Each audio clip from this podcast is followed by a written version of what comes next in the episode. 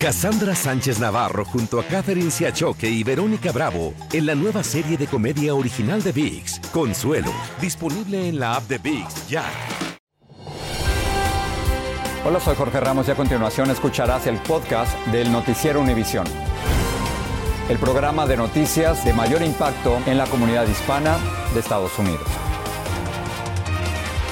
Mikey, muy buenas noches. Comenzamos el noticiero con un duro golpe para muchos estudiantes latinos en Estados Unidos. La Corte Suprema anuló los programas de acción afirmativa que permitían que más hispanos entraran a las universidades. Seis de nueve jueces votaron por eliminarlos. Así es, Jorge. El presidente de la Corte, John Roberts, justificó la decisión diciendo, eliminar la discriminación racial significa eliminarla en su totalidad. El también conservador Clarence Thomas subrayó, esas políticas violan nuestra constitución que no distingue colores y el ideal de igualdad de nuestra nación. En cambio, la jueza Sonia Sotomayor advirtió que la Corte cierra la puerta a la oportunidad que los precedentes de la Corte ayudó para estudiantes de todas las razas. Pedro Rojas tiene más de esta histórica decisión. Con una decisión de seis a favor y tres en contra, la Corte Suprema decidió hoy eliminar el principio de acción afirmativa de origen racial que por 45 años usaron universidades para admitir a estudiantes asegurando la incorporación de todas las minorías.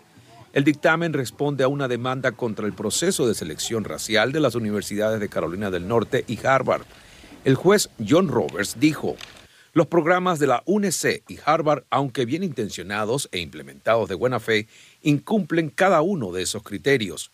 La jueza Sonia Sotomayor, quien se opuso, señaló, la decisión de hoy retrocede décadas de precedente y progreso extraordinario. Sostiene que la raza ya no puede usarse de forma limitada en las admisiones universitarias para lograr beneficios críticos. El presidente Biden se opuso fuertemente a la decisión de la Corte y anunció un paquete de acciones ejecutivas que otorgarán ayuda a universidades para que acepten a estudiantes de las minorías. El secretario de Educación, Miguel Cardona, nos dijo que se tomaron precauciones para la posible decisión. Entre 45 días vamos a tener recursos disponibles para los, ah, las universidades, los presidentes. El abogado Phil Agusti explica que los estudiantes de las minorías podrán continuar narrando experiencias raciales en sus solicitudes de admisión, las cuales suelen incluir ensayos personales. Universidades pueden considerar las experiencias de raza, pero no pueden considerar raza por ser raza solamente. Republicanos celebran la decisión. America is founded on merit. Estados Unidos se fundó por méritos y necesitamos revivir el mérito en este país, dijo Vivek Ramaswamy, un precandidato presidencial republicano. El expresidente Trump dijo que es un gran día y que la decisión permitirá que el país sea más competitivo en el mundo. Mientras los republicanos celebran la decisión de la Corte Suprema, el secretario de Educación rechaza totalmente el argumento que están utilizando para hacerlo. Eh, los republicanos no hablan de eso. Okay, yo sé, mi familia y muchos de las familias mías tuvieron que luchar doble para tener las oportunidades que tienen muchos que tienen dinero. La jueza Ketanji Brown Jackson, la primera mujer negra en el Supremo, también se opuso al dictamen y señaló que declarar que la raza es irrelevante en la ley no la hace irrelevante en la vida. En Washington, Pedro Rojas, Univisión. La acción afirmativa comenzó en la presidencia de John Kennedy en 1961. Su propósito era revertir los efectos de siglos de discriminación a las mujeres, los afroamericanos y otras minorías como la hispana. Desde entonces, millones de mujeres y miembros de minorías se han beneficiado. Y es por eso que estudiantes universitarios en todo el país han seguido hoy con especial interés la decisión de la Corte Suprema. Luis Mejid conversó con ellos. Desde que llegó de Perú hace más de un año, Leslie Tello se ha estado preparando para hacer su sueño realidad. ¿Cuán importante es para ti ir a la universidad? Es muy importante porque te ayuda a tener un título como persona. Su madre Lidia Fernández cree que Leslie conseguirá lo que ella nunca pudo. Me siento feliz porque sé que ella lo va a hacer, ¿entiendes? Porque ella es eh, guerrera, luchadora. La muerte de la acción afirmativa que estos estudiantes protestaron frente a la Corte Suprema podría hacer que el sueño de Leslie sea más difícil de cumplir. Creo que la decisión es un evento traumático para nosotros los hispanos. Este, el decir que nuestra identidad ya no puede ser tomada en cuenta al aplicar en la universidad es como negar nuestra identidad. La reacción de muchas universidades es que seguirán trabajando para asegurar la diversidad de sus estudiantes. Ahora simplemente no se puede usar la raza como un criterio para aceptarlos. Algo que la Universidad de California viene haciendo desde hace casi 30 años, cuando en el estado se prohibió la acción afirmativa. Lo que hacemos en la Universidad de California es que miramos el contexto. Sin hablar necesariamente de raza, la universidad encontró formas de evaluar la diversidad de un candidato. Si yo escribo en mi, en mi aplicación que ser latina me ha afectado en estas maneras, pueden considerar eso porque es parte de la vida de la persona, es parte de lo que yo quiero compartir o yo quiero decir, me ha afectado y me ha hecho la persona que soy. Eso sí se puede considerar.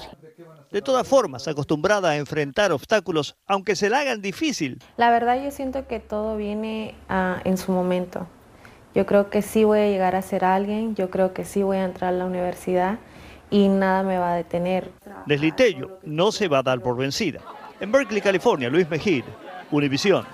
En otras noticias, un jurado declaró no culpable a Scott Peterson, el ex agente de seguridad escolar de Parkland, Florida.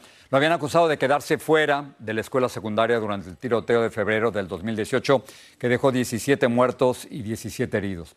Lourdes del Río tiene el reportaje. Desde que comenzó a leerse el veredicto. y uno por uno resultaron de no culpabilidad, Scott Peterson no disimuló sus emociones, más bien estas fueron encrechendo hasta quedar sumido en un mar de lágrimas de alivio.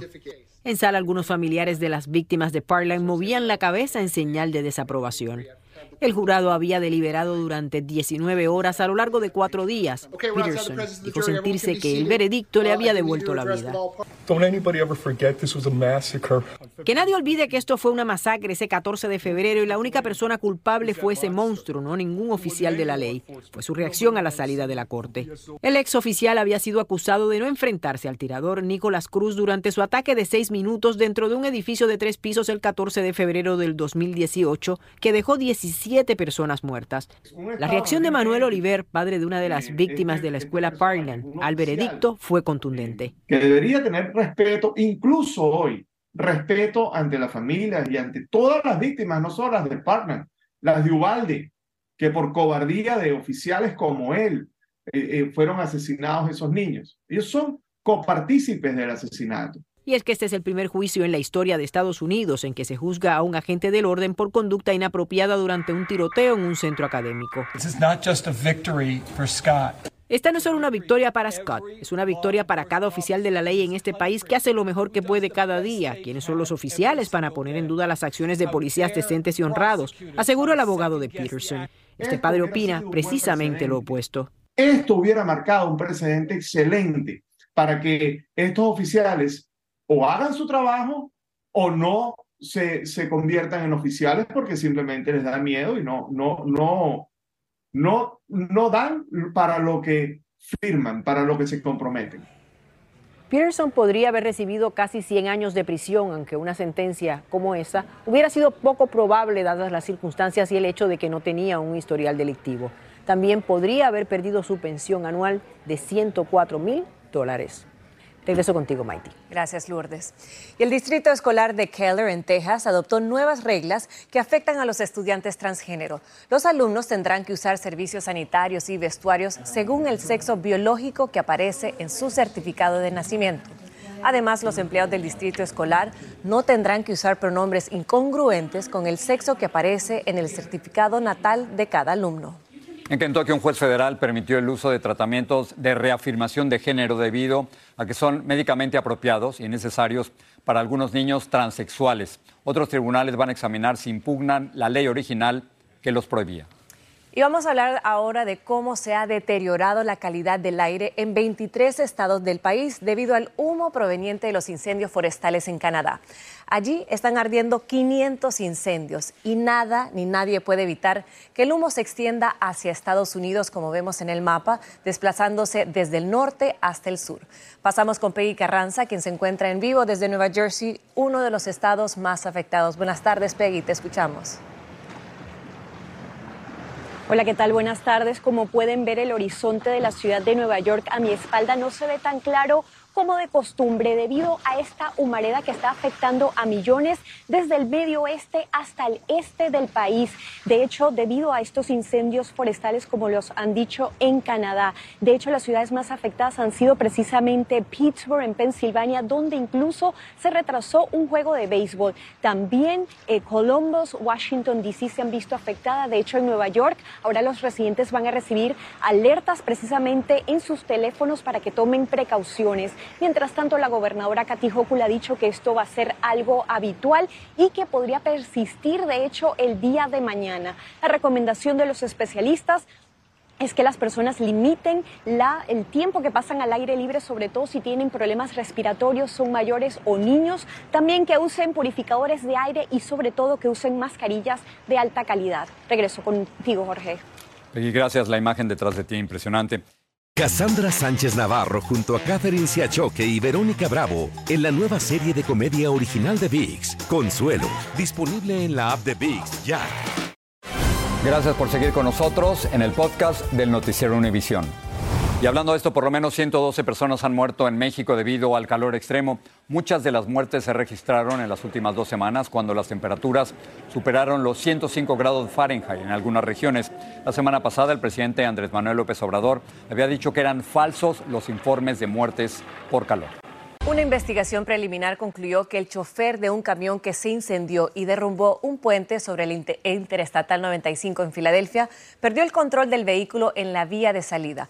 El camión transportaba gasolina que se incendió tras el impacto del choque debajo del puente. El informe no dice a qué velocidad conducía el chofer.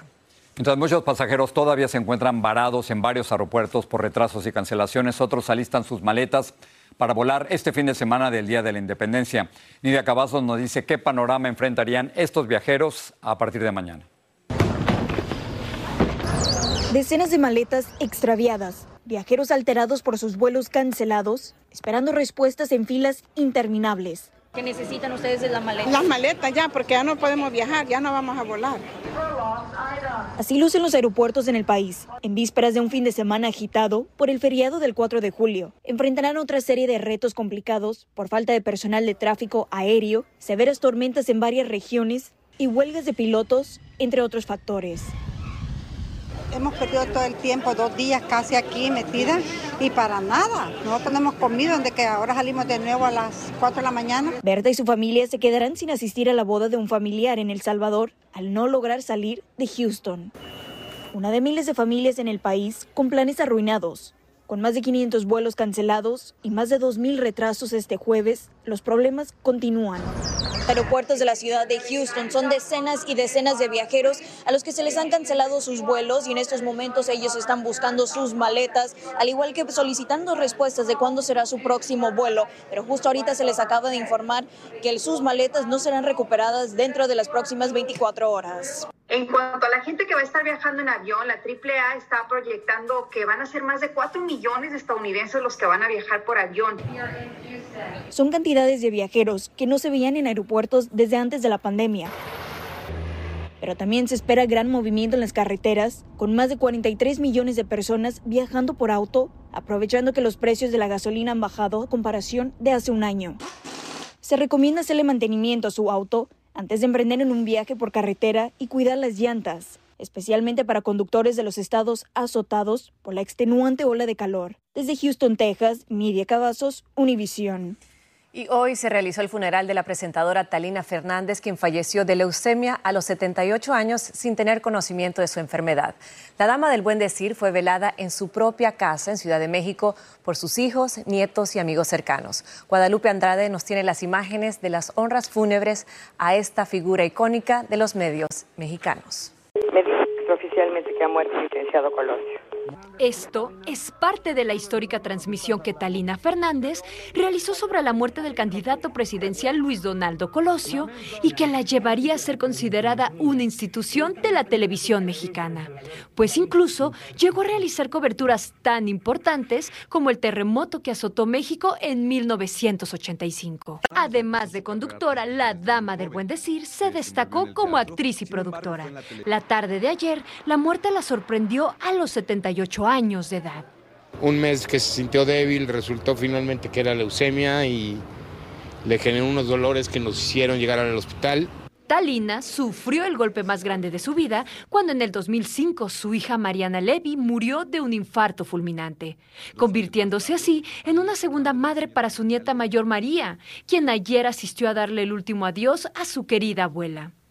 Andrés Tobar, productor del último programa de televisión en donde participó Talina, subió este video en su cuenta de Twitter y explicó que ella misma pidió que lo publicara cuando ya hubiera trascendido. Y yo no sabía que mi corazón, que ya estaba ahito de amor, de tantos años de haber amado, todavía tuviera cupo para tantas personas. El cuerpo de la conductora llegó aquí anoche a su casa en Bosques de las Lomas, donde fue velada por sus hijos, sus nietos y su gran amiga, la actriz Angélica María. Su última aparición pública fue hace apenas un par de semanas al asistir a recibir un premio. Hoy su cuerpo es velado en su casa, rodeado de sus familiares más cercanos, quienes la despidieron con una misa para después cremarla.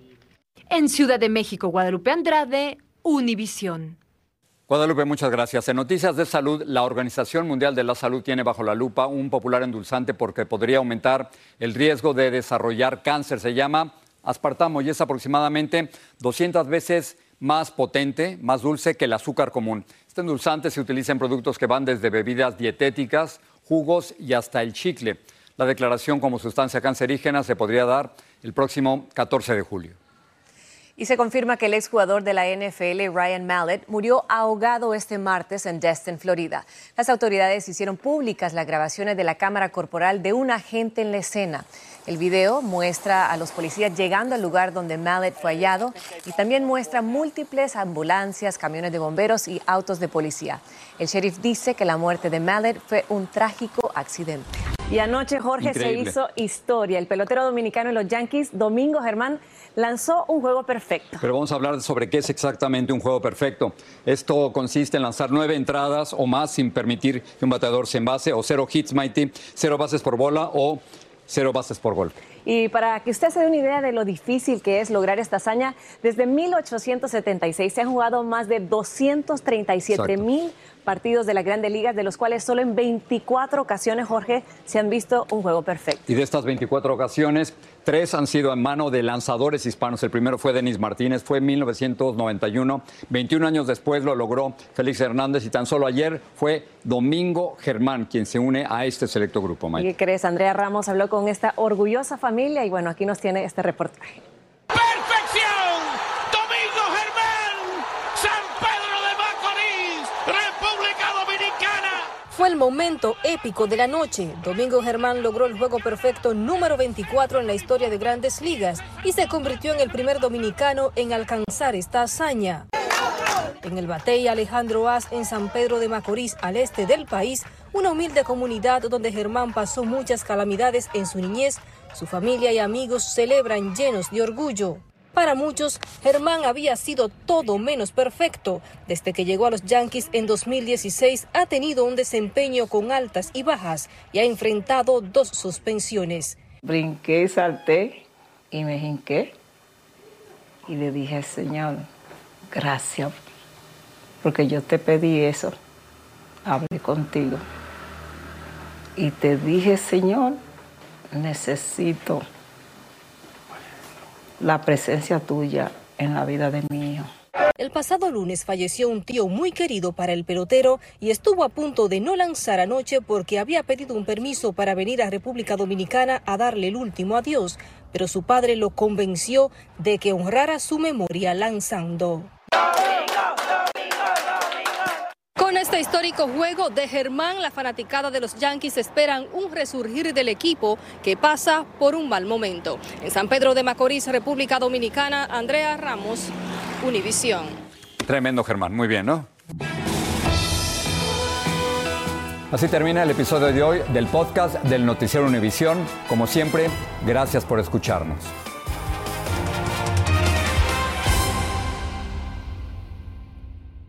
Cassandra Sánchez Navarro junto a Catherine Siachoque y Verónica Bravo en la nueva serie de comedia original de VIX, Consuelo, disponible en la app de VIX ya.